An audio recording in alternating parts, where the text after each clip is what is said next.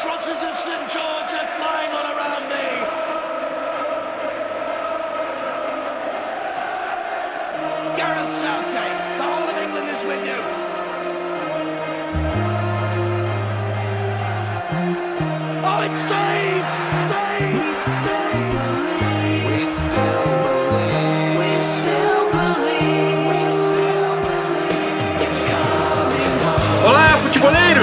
The Pitch Invaders, episódio 22 no ar.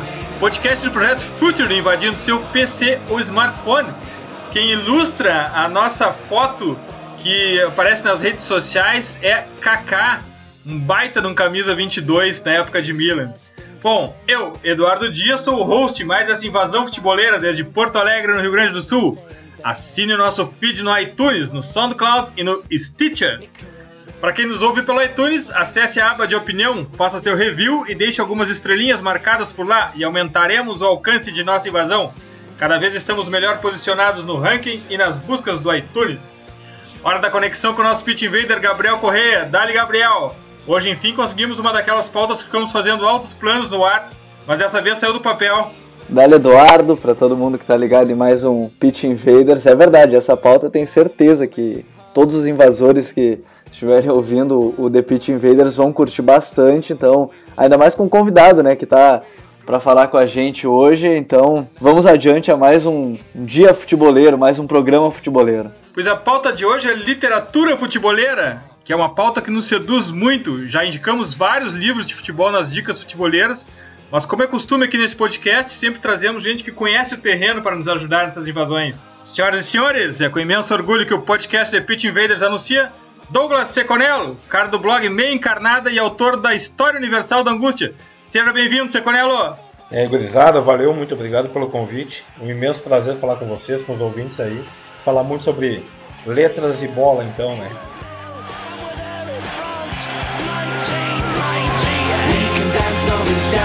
We could dance in France. Está no ar mais um episódio do The Pitch Invaders, o podcast futeboleiro do Futuro.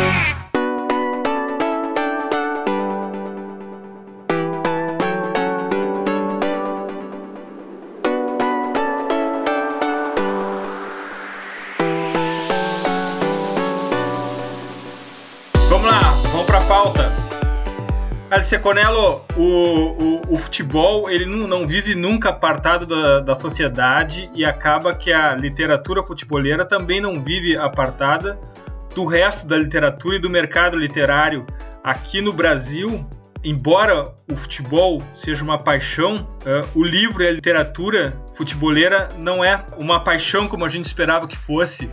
Essa dificuldade é uma dificuldade que a história universal da angústia vai ter que sobrepujar, assim como o Inter sobrepujou a América naquele distante 2006 já, Douglas. É verdade, é, um, é sempre um desafio para um autor que escolhe falar sobre futebol no Brasil, né? A gente já, até costuma pensar sobre, as, às vezes, sobre o cinema também. O cinema não retrata muito futebol e a gente cai naquela discussão que é difícil de eh, transpor para o cinema eh, movimentos do jogo e coisas do tipo. Mas na literatura não tem essa desculpa, né? Na literatura, como é, é livre, a gente fica pensando por que será que, que o futebol é tão pouco abordado? Uh, digamos na ficção mesmo, né? É tão pouco usado como pano de fundo uh, ou como cenário para algum para desenvolver alguma narrativa, alguma, alguma história assim. Talvez uh, eu eu acho que no, no, mundo intelectual existe um, ainda um ranço com o futebol pelo aspecto popular, talvez isso justifique um pouco, mas cada livro que é lançado com é, que misture um pouco de ficção com futebol, eu acho que é um passo adiante para a gente reverter essa situação. É verdade, a gente tem, tem antes de entrar mais na, na, na história universal da angústia e falando um pouco mais de mercado, de alguma forma, uh, isso tem mudado um pouco, né? A gente viu agora o, o, Guardiola Confidencial, que todo mundo que gosta de futebol acabou lendo, uh, o, o, livro do Tite também, que vai por essa linha da biografia, que também acaba sendo. Eu não, tenho, não tive acesso aos números, mas também, pelo que a gente conhece de pessoas em volta que estão lendo ou leram esse livro, também acaba sendo um best-seller nisso. Isso aos poucos tá começando a mudar, né, Seconel? Eu acredito que sim. É, tem, a literatura de futebol uh, ficcional ou jornalística ela tem crescido bastante no, no Brasil.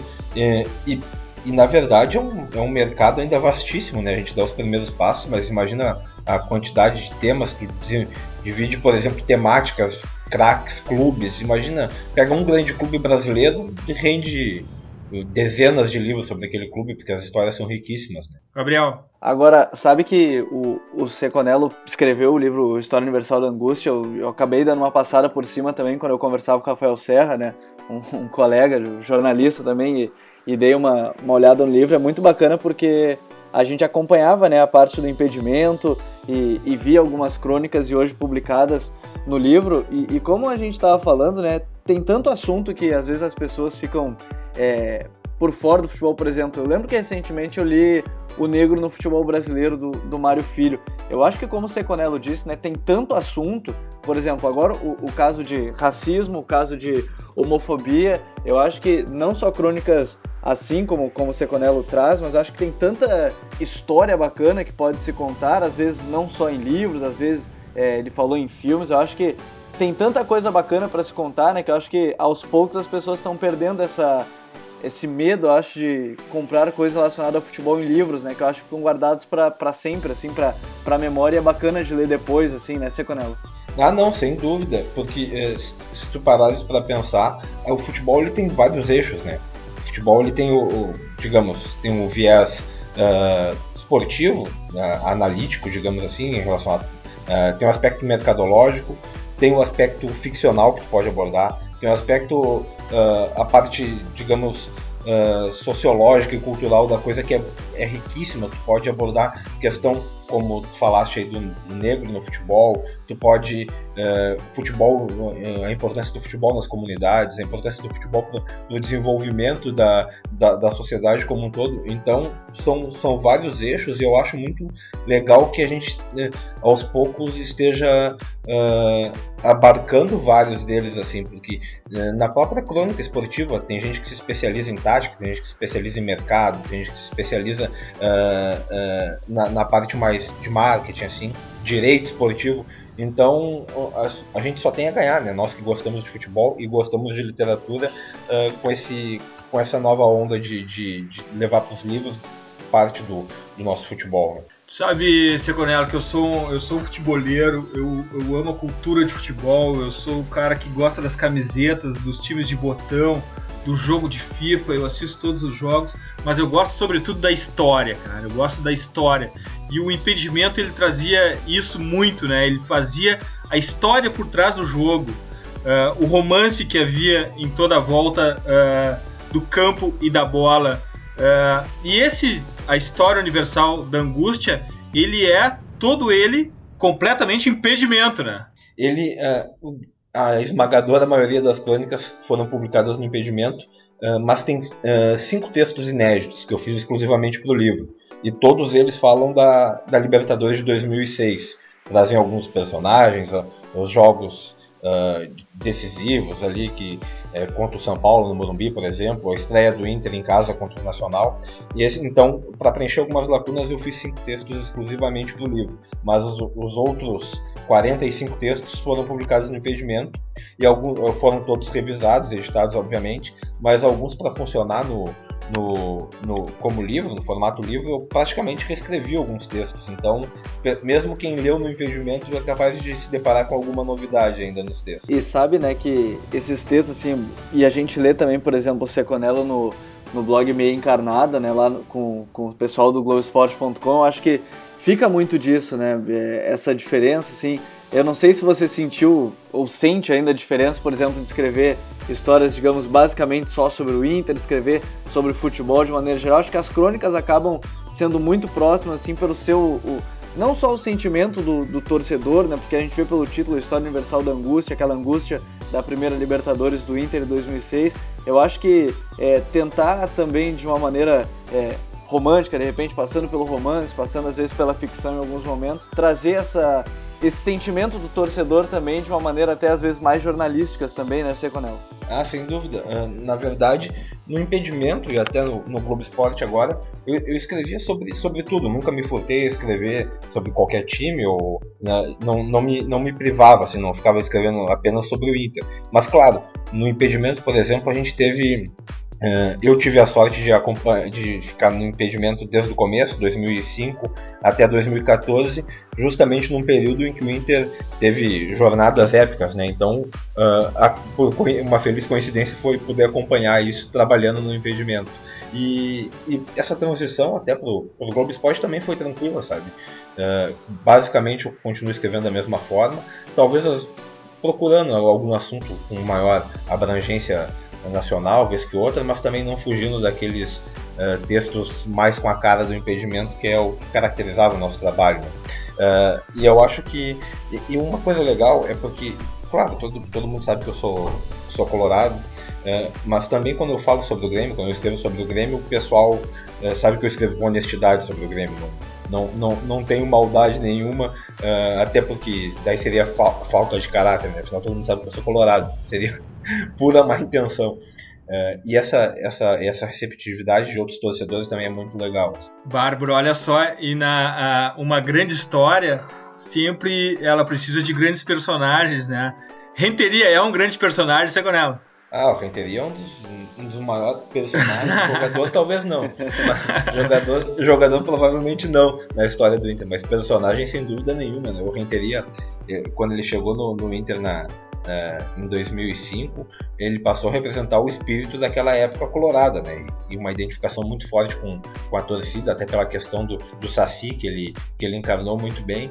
Então, uh, acho que a torcida se sentia muito representada nele. Foi um prazer de ser campeão da Libertadores com um, um, um porta-voz da torcida dentro do campo, praticamente. Né?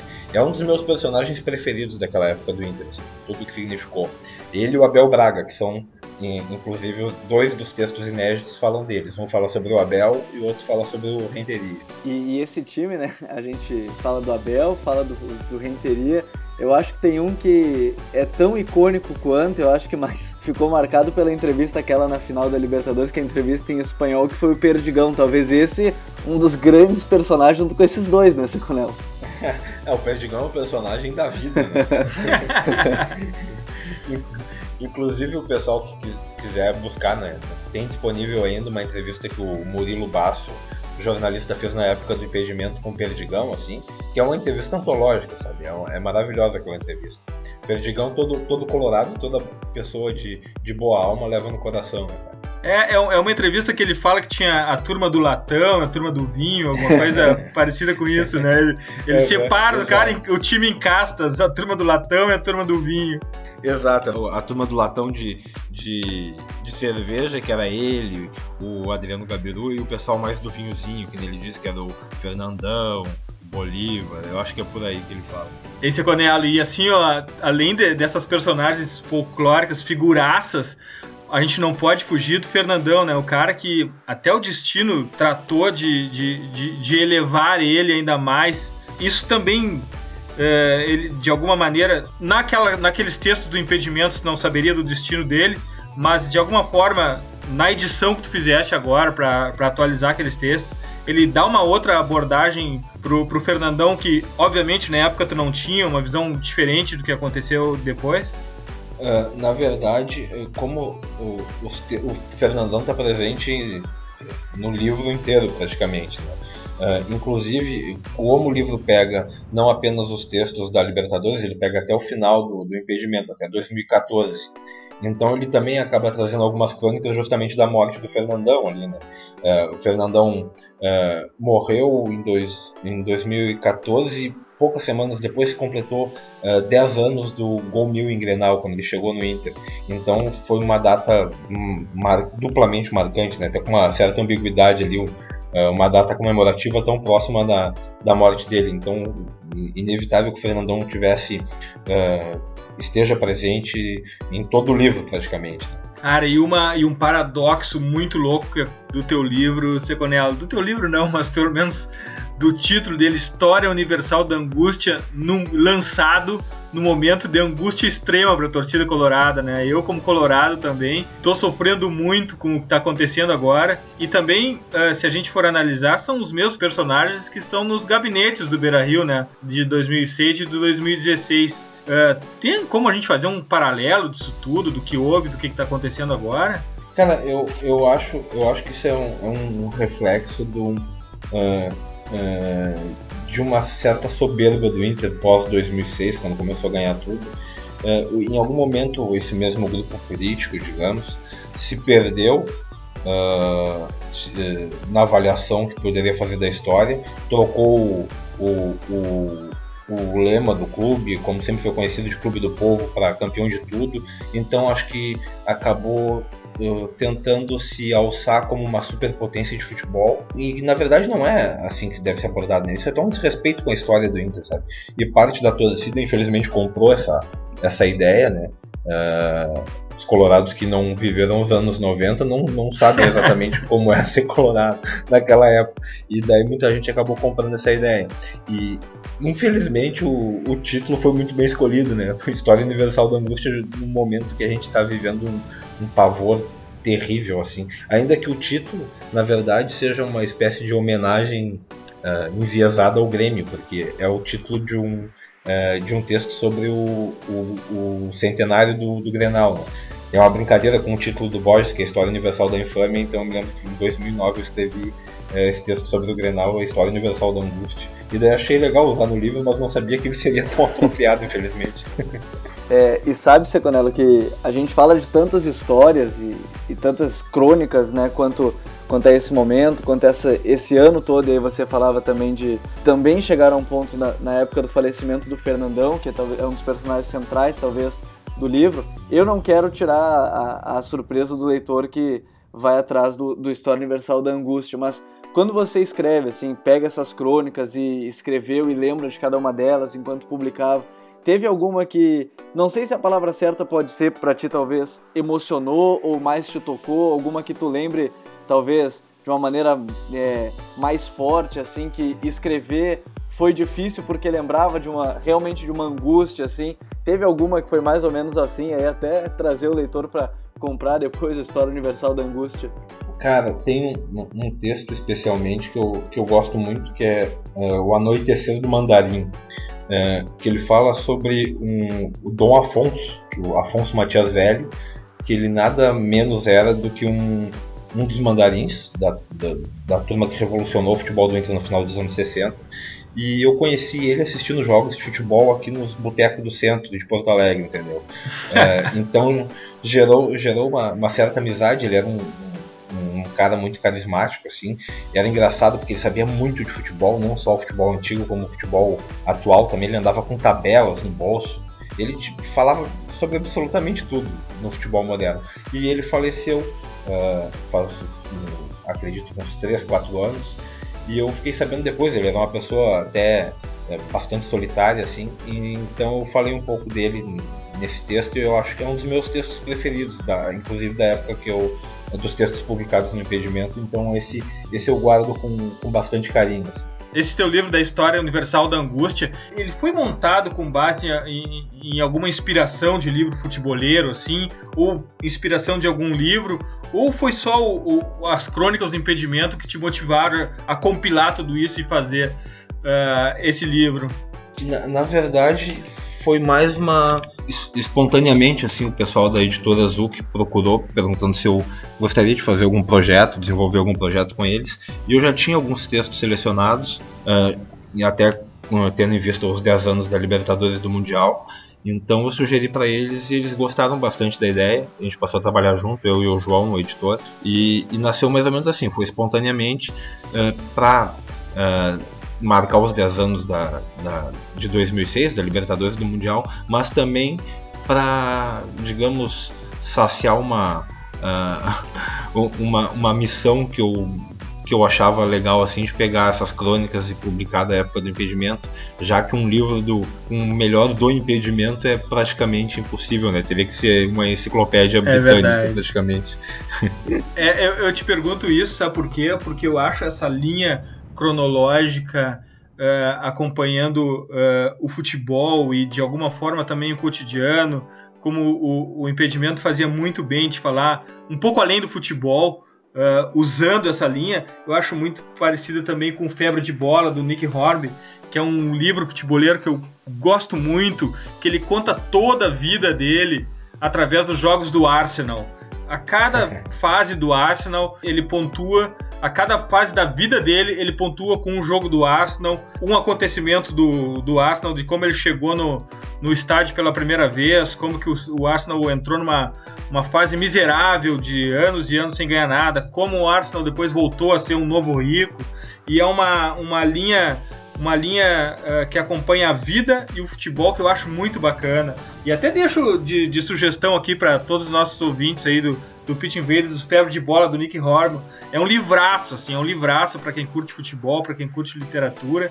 Ele é o cara que, daquele filme Singles, é, sugiro muito, assim, ó, vale muito a pena. E eu também curto muito outros livros. Uh, o Seconello falou sobre todas as áreas aí que, que o futebol pode trazer para a literatura. É muito rico mesmo. Eu gosto muito também de números, de estatísticas. E para mim, a minha Bíblia, o meu livro de cabeceira é o Soxernomics. Eu acho esse livro absolutamente fantástico. Gabriel, qual é o teu livro futeboleiro aí da, de cabeceira? Cara, eu ia falar o do Febre de Bola, eu, eu tava com ele aqui, inclusive na minha mão, para dar uma conferida mais uma vez. Quando tu falou que eu achei muito parecido realmente é, essa questão de crônicas e o febre de bola do Nick Hornby.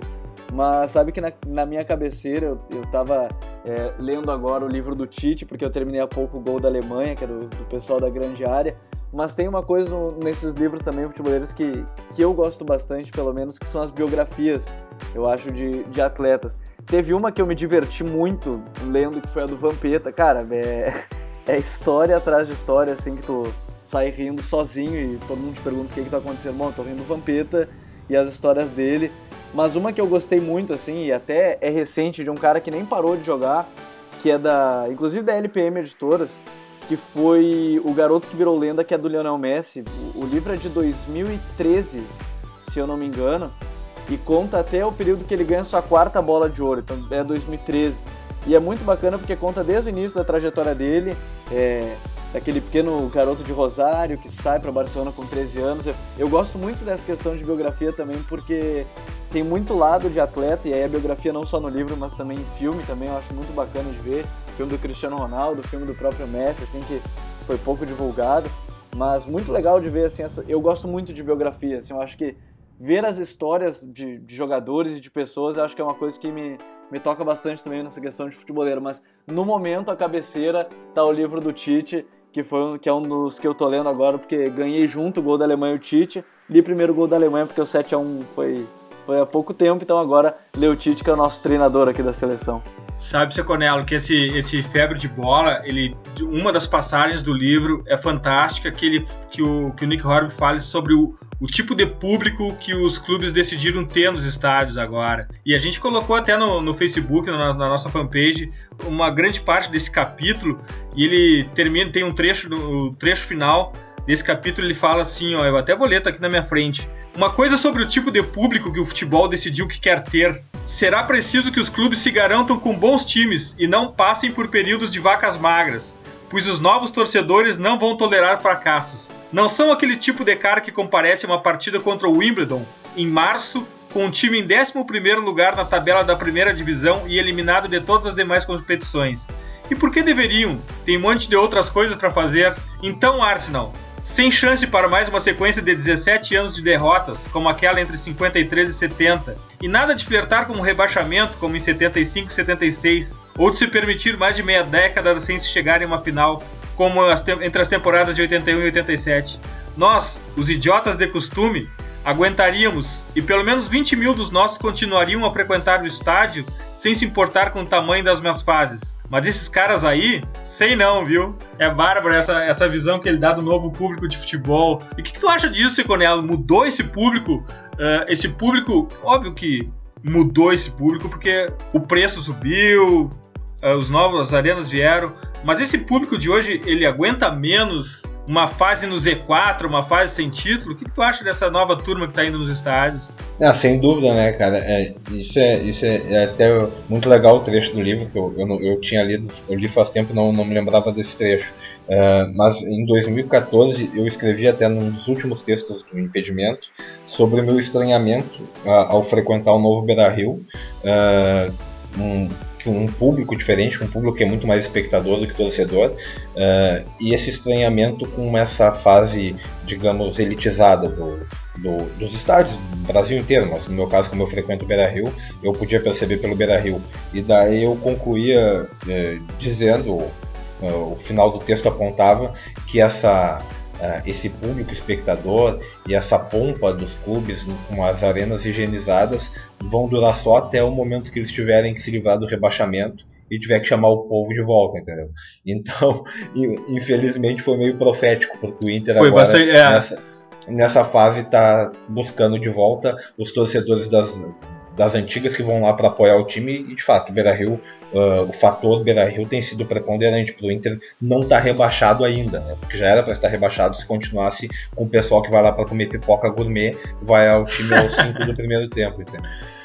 Não, e, a, e Seconello, a gente falou sobre o Colorado dos anos 90, né? Há pouco tempo atrás, quando o Juventude estava disputando com o Atlético Mineiro a Copa do Brasil, uma vaga na semifinal, ficou claro o Colorado dos anos 90, que secava fervorosamente a juventude do Colorado, novo Colorado, que torcia para o Juventude passar para a semifinal, né? Um Colorado que passou pelos anos 90 jamais torceria para o Juventude. Ah, não, seria, não, não, não é o momento da gente é, é, fazer renascer os fantasmas, né? Deixa os fantasmas quietinhos. Seconello, qual é teu grande livro futeboleiro? Qual é o livro futeboleiro que te marcou? Um livro que me marcou muito e que eu volto e meia releio trechos, uh, até a gente estava falando das biografias antes, é a biografia do Garrincha, Estrela Solitária, do Rui Castro. Né? Esse, para mim, é um, é um livro fundamental do, do futebol e do, e do, jornalismo brasileiro, porque além de ser uma, uh, um relato uh, agudo da vida do Garrincha, que era é, é talvez nosso maior personagem né, no futebol brasileiro, uh, também é um retrato do, do cenário social daquelas, daquela época, daquelas décadas, quando o Brasil uh, ganhou a Copa de 58, de 62. Então esse livro eu aconselho para todo mundo, assim, gostando ou não de futebol, inclusive, vale muito a pena ler a Estrela Solitária, biografia do Garrincha pelo Rui Castro. É, eu queria mencionar também dois outros livros que não são de futebol, mas tem muito a ver com futebol. Um deles é eu voltando naquela história das estatísticas, que é o Moneyball. É um livro fantástico, ele é muito melhor que o filme, muito mais profundo que o filme. E a gente pode transportar a, a questão da velha guarda e do conservadorismo na análise de desempenho do beisebol com o que está acontecendo no futebol. O futebol ainda prevalece muito o cheiro de grama e, a, e, a, e, as pessoas naquela história do botar o olho no jogador. Não, esse joga muito esse joga pouco. É, é, eu acho que quem tentou introduzir as estatísticas como foi introduzido no livro no Moneyball, como o livro Moneyball conta, está tendo a mesma dificuldade hoje no futebol. E outro livro que não é de futebol, eu também sugiro muito, é o Onze Anéis, do Phil Jackson. Uh, ele está mais na, na, no balcão de leadership do que de esportes, mas é fantástico como ele teve que gerenciar aquelas figuraças uh, do Chicago Bulls, principalmente, uh, naquele grande Chicago Bulls dos anos 90. Uh, eh, eu acho que ali tem muito de futebol também, porque gerenciar um vestiário, gerenciar estrelas é uma parte difícil de toda, de toda a história. E aí, Gabriel? Cara, e tem um livro que eu, que eu não podia deixar de. Quase que eu esqueci, e eu tava olhando pra minha prateleira agora enquanto isso, que é o livro do Casagrande, né? Que é Casagrande e os seus demônios. É um livro que me tocou muito, assim, ó, ver a história do Casagrande, o cara que era aquele atacante da, da democracia corintiana por um tempo, junto com, com Sócrates, que, for, que formaram aquela parceria os dois, que lutaram por algo dentro do futebol naquela época, o atleta irreverente, hoje, hoje comentarista. Ler tudo que ele passou hoje é uma biografia, assim, muito... É, pouco talvez dentro do futebol, mas dentro muito mais de uma superação assim. E, e quem gosta de futebol, quem, quem acompanhou aquela época, porque o futebol, como a gente fala, né, o futebol não é só 11 caras, realmente aquela, aquela frase clichê, né? Porque o futebol tem muito mais. O futebol tem até o próprio livro que é O Futebol Explica o Brasil. Agora, essa história do Casagrande, assim, de superação, de saber que tem como superar tudo isso. Então, eu não podia deixar de mencionar enquanto eu olhava para minha prateleira, olhava alguns assim, e eu, e eu vi ali o Casagrande e seus demônios. Eu acho que é outro livro de biografia assim que eu também considero assim imprescindível assim para de história, não só de inspiração, mas dentro do futebol, de toda a história do Casagrande. É, é muito bacana esse, esse livro, eu aconselho também, é um que acho que dá para colocar na cabeceira de todo mundo que curte muito assim história de vida. Bárbaro. Seconello, por outro lado, uh, se a gente está entrando na. Se a literatura uh, futeboleira no Brasil está começando a ganhar um certo volume, um, também um grande abraço para a editora Grande Área, Gabriel Gobet e time, aí, um grandes parceiros nossos. Uh, se a gente desembarca em Buenos Aires ou até mesmo Montevidéu, até em supermercado a gente vê uma diversidade absurda de, de livros sobre futebol, né? É, o, é, outra forma de encarar o esporte e a paixão que se tem, principalmente Argentina e Uruguai, né, Seconel? Ah, exatamente. Isso, esse costume de transpor o futebol para a literatura e de não manter o futebol preso nessa redoma com carimbo de uh, entretenimento popular já está muito mais avançado na Argentina e no Uruguai. A gente tem inclusive grandes escritores, não necessariamente jornalistas, que, que, que adotam o futebol como tema de suas obras. O próprio Eduardo Sacheri, que é, que é fenomenal, né? traz vários, vários contos com temática futeboleira, e o mais, mais representativo deles, O Segredo de Seus Olhos, né? que virou filme, premiado com Oscar. Então, acho que a gente tem um, um caminho longo até chegar perto dos hermanos aqui do Prata ainda.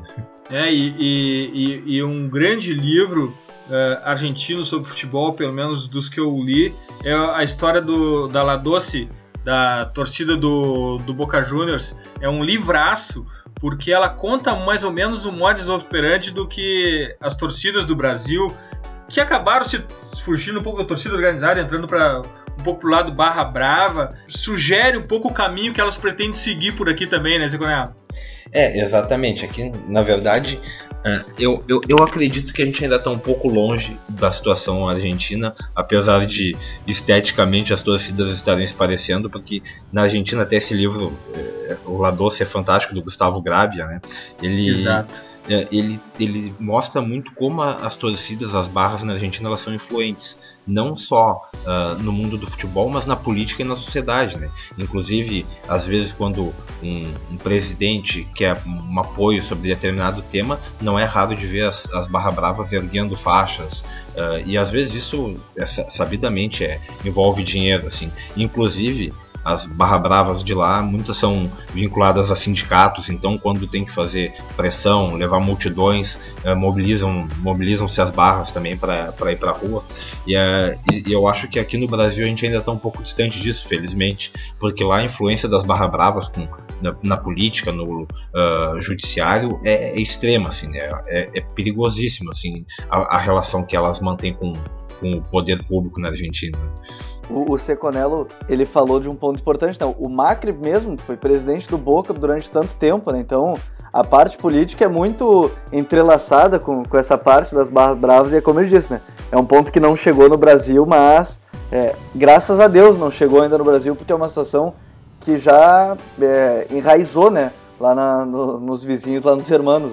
Faremos um podcast inteiro sobre barras bravas argentinas e latino-americanas e torcidas do mundo inteiro em breve, mas por hora temos que seguir a nossa pauta aqui. Vamos para o highlights. Qual foi teu highlight essa semana, Gabriel?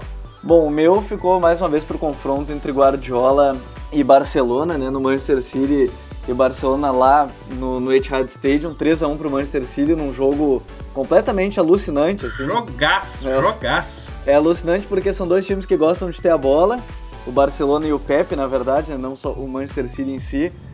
E o que menos se via era time tentando controlar o jogo, era, era correria de um lado para outro, parecia o futebol inglês lá do, do kick and rush, kick and rush e corrida, e cruzamento para a área e toque. Era a ausência do Iniesta assim no, no, time do Barcelona se fez sentir. O Messi fez um gol e, e é o artilheiro da Liga dos Campeões, assim, mais uma vez, sete gols já em quatro jogos. Agora, o mais interessante é que o Barcelona, como sente falta do Piquet, eu já sou um defensor aqui há tanto tempo do Piquet, a gente fez programa sobre a polêmica do Piquet e eu fui um dos que mais defendia assim o jogador porque ele é o cara que comanda, assim, não é à toa que ele é, ele é chamado de comandante do xerife do Barcelona, assim, ele é o cara que comanda aquela linha e o Umtiti e o Mascherano são jogadores muito parecidos, né? São, são jogadores baixos que têm hum, velocidade, têm um desarme assim interessante, sabem sair jogando razoavelmente, não tanto quanto o Piquet. E também as falhas do Ter Stegen, assim, eu acho que o mais bacana de ver, na verdade, foi o Guardiola é não jogar com a bola. O Guardiola teve 27% de posse, o time dele jogou no contra-ataque, com nove caras atrás da linha da bola. Eu acho que isso é, é aquela imagem que o torcedor, ah, mas para jogar bonito tem que só com a bola, não pode ser sem ela. Pois é, a gente já viu o Simeone e agora talvez porque é o Guardiola o pessoal vai gostar mais, né? Do time que defende, sai jogando. Pô, tem coisas que. Tem toque que é muito mais bonito que um contra-ataque que é muito mais bonito que toque de bola, né? Ô Gabriel, Guardiola nos ensinou a vencer o guardiolismo?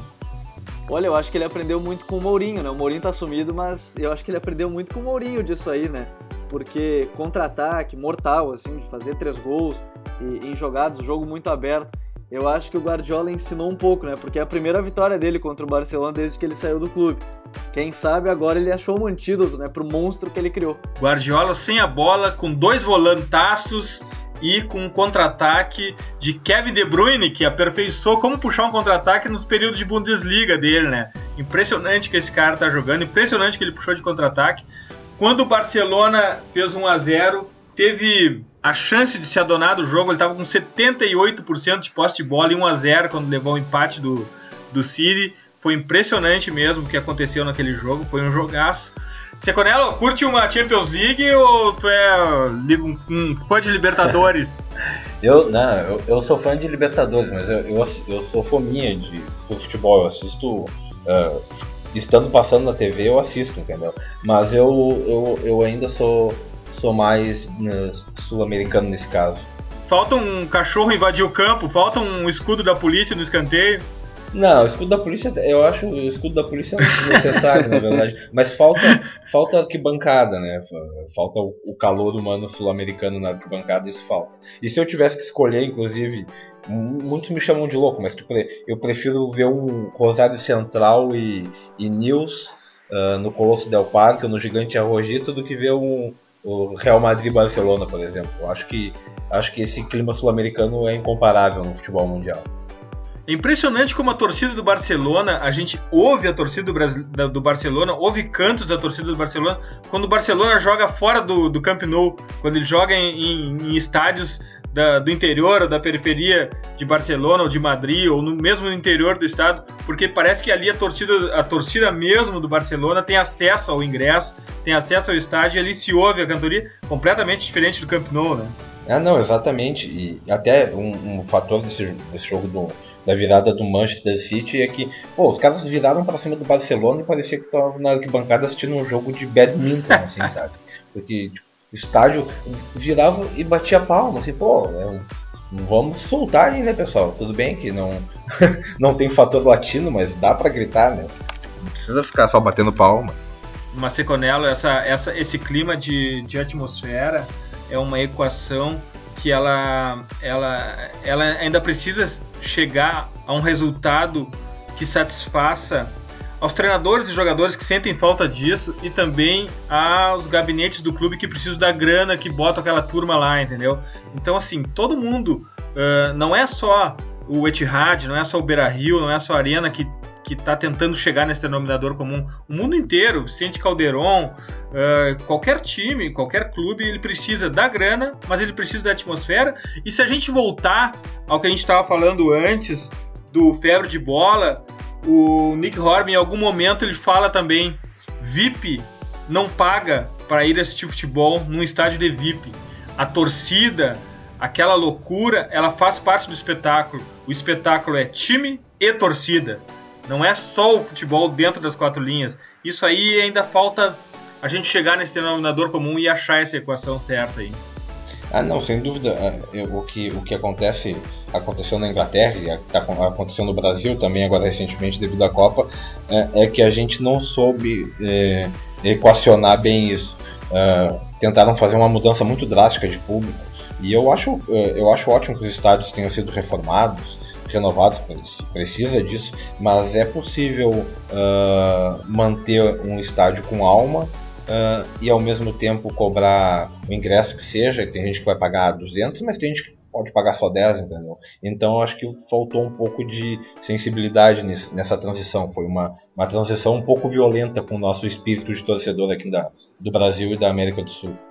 É, nessa história de espírito latino, vou falar sobre o São Paulismo. O meu highlight dessa semana vai para Dinamo. Uh, na verdade, eu já tinha falado sobre Dinamo de Zagreb e Sevilha alguns, alguns episódios atrás, mas especialmente para falar de Samir Nasri, que o cara tá jogando muita bola. Mas hoje eu vou falar do jogo da volta: Sevilha versus Dinamo de Zagreb.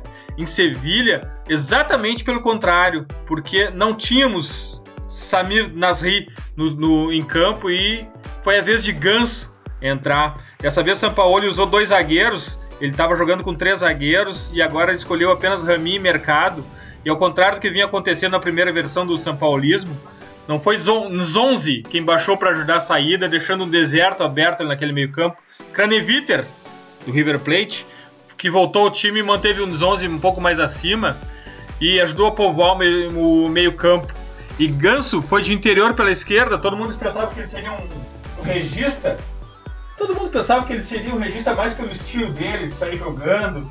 Se falou muito isso no São Paulo, que ele poderia ser o que a gente chama aqui de primeiro volante, mas na verdade o regista é o cara que está lá enfiado no meio dos zagueiros para sair com, com a bola com qualidade. Mas não, ele jogou de interior esquerdo, plasticamente fez boas jogadas, mas ainda muito longe de uma intensidade que o futebol europeu exige. Acabou que nos 11 teve que ficar mais fixo para dar um equilíbrio que a falta de mobilidade de Ganso exigia. E os dois laterais, Mariano e Escudeiro, lá em cima. Esse Mariano, o Tite vai acabar chamando esse cara. Ele está ensinando a jogar pela ala direita. Foi um 4 a 0 absolutamente tranquilo para o Sevilha, que junto com o Leicester ainda não perdeu na Champions. E parece que chegou ao fim aquele looping eterno do Sevilha. Ganha a Europa League, classifica para Champions, é eliminado da Champions, volta para a Europa League, ganha a Europa League, volta para a Champions e assim sucessivamente. Agora, como ele é um dos poucos invictos dessa Champions League, ele vai para para fase de mata-mata e vai acabar com esse looping aí. Seconello, Sampaoli traz um pouco da loucura latina também para a Champions League, né? Ah, é positivo. Sampaoli é um. Uh, eu, eu, acho que ele é um, dos, um dos grandes pontos altos do futebol sul-americano nos últimos anos. E, e a gente fica pensando como, na verdade, eh, questão de técnicos entre Brasil e, e Argentina, no Brasil a gente vê que é um parto para haver uma renovação né, de treinadores, e na Argentina, se tu pegar a, treinadores muito bons e jovens, entendeu? O, próprio Chacho Cudê, do Rosário Central. Uh, tu acha que a gente vê muitos técnicos de sucesso argentinos na Europa e brasileiros nenhum, absolutamente nenhum? É só a língua? É só a língua barreira? Não, não, definitivamente não é. Eu acho que uh, há um aspecto uh, talvez cultural de melhor adaptação, mas eu acho que não é o, fundamental. Eu acho que o aspecto fundamental é, é o desenvolvimento tático. Eu acho que nos, nos países sul-americanos, na Argentina, evidentemente, eles têm uma cultura tática muito mais desenvolvida que no Brasil. Se tu parar para pegar o campeonato argentino, pode ver um jogo, sei lá, União Santa Fé contra Tajeres é, eles são muito. Um, um, os times todos são organizados, entendeu? É difícil tu ver uh, um time que, que não saiba o que faz dentro de campo. Então acho que essa cultura tática uh, a gente peca por isso ainda e eu acho que o insucesso dos treinadores brasileiros está muito vinculado a isso. Seconello, qual é teu highlight? Qual é o teu jogo da semana? O meu jogo da semana foi o jogo que eu comecei vendo de sangue doce ontem, Inter e Galo. Galo Inter, mas comecei a ver de sangue doce e quando saiu o primeiro gol do Inter, obviamente eu já estava com 40, 40 graus de febre. E, e, foi, e foi um jogaço, uh, foi um jogaço. Uh, talvez aí eu tava falando sobre a tática no, do, do, dos argentinos e o Galo é tudo menos tática, né? O Galo doido e esquizofrênico ao mesmo tempo, porque todos os setores parece que pensam de forma diferente e não interagem e mesmo assim o Galo ganha porque, enfim, tem ótimos jogadores e tem o Lucas Prato vivendo uma fase maravilhosa. Né? É, os, os, jogos contra o Inter ele destruiu nos dois jogos, uh, participou diretamente dos quatro gols e, e acabou sendo um jogo muito interessante, não tanto pelo aspecto tático, mas porque o Inter se manteve vivo, fez uma boa partida até o final, até surpreendentemente, porque o Inter estava com, com um time mesclado e se mantendo vivo até o final, o Inter dependendo de um gol para ir para uh, eliminar o Galo, manteve viva a chama de um Grenal na final, que seria praticamente o apocalipse chegando pelo Guaíba. é, então foi um jogo muito interessante nesse, nesse aspecto. Assim. Ainda que eh, Celso Rotti, apavorado com a possibilidade do time ir para a final, tenha colocado Andrigo e Ariel para estancar qualquer chance de eliminar o Galo. Verdade, essa foi a impressão que ficou para todos nós colorados. Ele conseguiu, enfim, ser efetivo e eficiente. Chegou ao objetivo, eliminou o Inter. Não, e, e até é, eu, eu, eu, ontem quando eu acordei, eu pensei primeiro no jogo contra o Palmeiras pelo brasileiro do que no jogo contra o Galo, para ver como, como os colorados estão uh, perdidos nesse, nesse mar de favor do, do Z4 ali. Então, eu acho que no final das contas eu trocaria a classificação ontem por uma vitória contra o Palmeiras, porque o objetivo do Inter esse ano é um só, né? não adianta. A gente usa usou a Copa do Brasil basicamente como um, um entretenimento em meio a essa empreitada terrível que a gente tem pela frente. Meu Deus, que angústia, Segonello, que angústia! História universal da angústia, né? Tomara que não dure para sempre. Verdade. Preview. O meu preview, na verdade, foi sugerido pelo Vini, ele não tá aqui, mas exigiu que eu deixasse essa dica para os nossos futeboleiros, invasores do The Pit Invaders, que é Porto versus Benfica no estádio do Dragão. Vai passar domingo às 16 horas no Esporte Interativo Max. E Max, baita oportunidade para nós colorados, Seconello, vermos o Otávio de contrato renovado até 2021 e com uma cláusula rescisória de 60 milhões de euros. Tu que muito xingou o Otávio ali no Alambrado de Novo Hamburgo quando a gente não tinha estádio.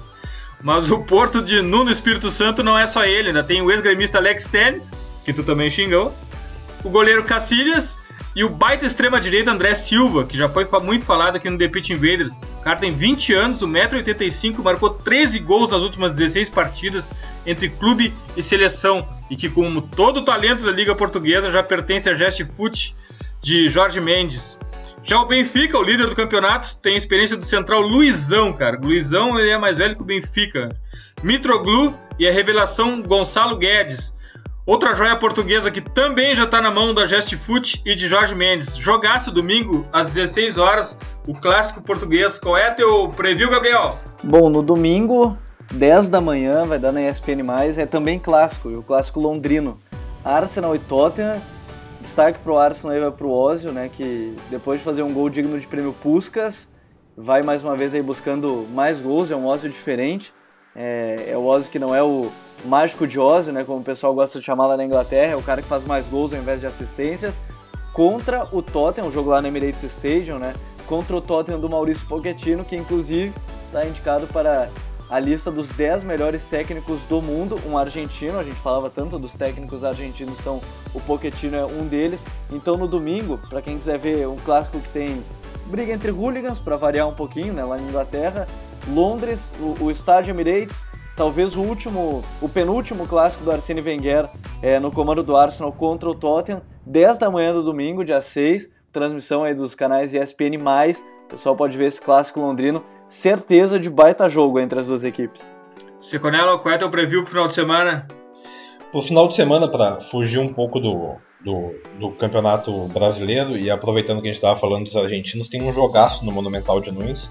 O River Plate pega o Estudiantes, que é, que é líder do, do, do campeonato. O campeonato tem 30 rodadas, está na oitava rodada.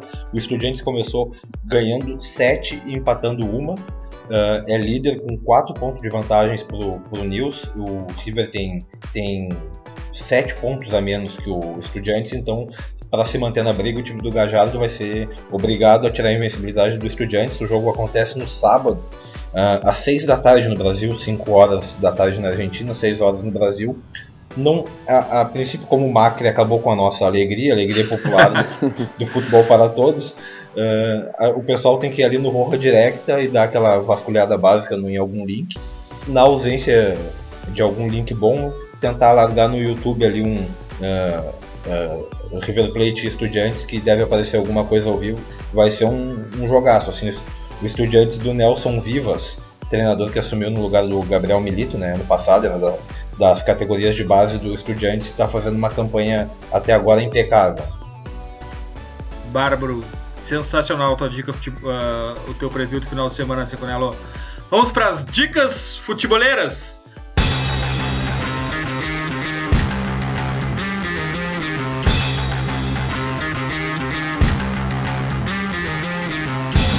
Uma das poucas regras desse podcast aqui, na verdade a única regra desse podcast é que a gente não pode mais indicar o blog linha alta nas dicas futeboleiras, mas como Etia la lei, Etia la trampa, vou indicar o podcast linha alta. O episódio 1 está no ar e para quem gosta de campo e bola, indico muito. O link vai estar nas nossas redes quando a gente divulgar o Twitter, o episódio 22, a gente vai colocar junto o link para o episódio 1 do podcast Linha Alta. Gabriel, tua dica? A minha dica é pro pessoal que curte um filme no Netflix, é Trainer, o nome do filme, é, é um filme de 2013, conta a história e a formação de alguns treinadores alemães e conta um pouco mais também sobre é, como é feita essa formação. Um dos três personagens principais, o André Schubert, que na época era técnico do São Paulo e agora técnico do Borussia Mönchengladbach lá na Liga dos Campeões, também um dos treinadores da, dos formadores de técnico lá na Alemanha.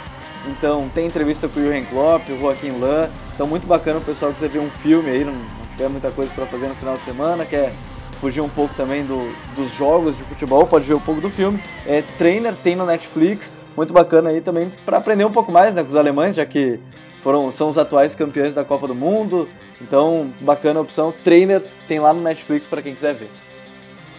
Graças, Gabriel. Valeu, Eduardo. Grande abraço. Valeu também ao Seconello que participou aqui com a gente. Muito bacana esse bate-papo sobre livros futeboleiros. Seconello, qual a tua dica futeboleira? É, aproveitar, uh, já que a gente estava falando sobre a ficção no futebol e geralmente o futebol retratado em livros jornalísticos, uh, e como estamos no, no, período de Feira do Livro de Porto Alegre, o Segundo Tempo, um livro do Michel Laug, que, que usa o futebol justamente como uh, cenário para a narrativa ficcional e fala sobre o Grenal do século. numa, naquela semana de Grenal do século, em 89, o dois irmãos têm uma vida totalmente alterada uh, e de alguma forma isso se relaciona com, com o jogo, que era a semifinal do brasileiro. Então essa é a dica, é um, é um grande livro, não um livro sobre futebol, mas um grande livro de literatura uh, em geral. Assim. inclusive ele abre com uma frase que é fenomenal. A frase é Hoje o futebol está morto e duvido que alguém ainda chore por ele. Mas não era assim no dia 12 de fevereiro de 1989. Bárbaro, que bela frase. E como que a gente te lê no blog Meio Encarnado e como que a gente chega ao História Universal da Angústia, Seconello? Uh, Para quem quiser acompanhar os meus textos, eu continuo publicando no blog Meia Encarnada, ali no Clube Esporte. Uh, publico de duas a três vezes por semana. História Universal da Angústia está à disposição uh, em algumas livrarias no Rio, está à disposição na Martins Fontes, na Livraria da Travessa. Em São Paulo, na Cultura da da Avenida Paulista e aqui em Porto Alegre está na Palavraria, na Cultura e na Saraiva e nos sites dessas livrarias também ou então na página da editora Zuc, Zuc Z O U K. Para quem quiser é só ir lá e, e comprar ou então na feira também está à disposição. O pessoal pode pode dar uma passeada e procurar o livro. É, vou ficar muito agradecido e acho que as pessoas vão, vão desfrutar de alguma de alguma angústia transposta em, em letras. Seconello, muito obrigado pelo bem encarnada, cara. Muito obrigado pela história universal da angústia. Viva a literatura futeboleira. Obrigado por essa invasão aqui, cara. Graças. Não, eu que agradeço. Foi um prazer imenso aí. É, excelente programa de vocês e foi um prazer falar com vocês, com os ouvintes. Quando precisarem, a gente está sempre à disposição para um, um bom bate-papo, né?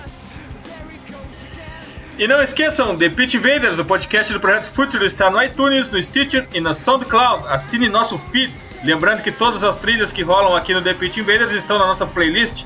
Hashtag We Love Football do Future FC no Spotify. Dê uma, uma, olhada também na melhor galeria de futebol culture do Instagram, do perfil Future FC. E siga-nos no Facebook, Instagram, Spotify e Twitter, arroba FC. Abraço e até a próxima invasão, The Pitch Invaders!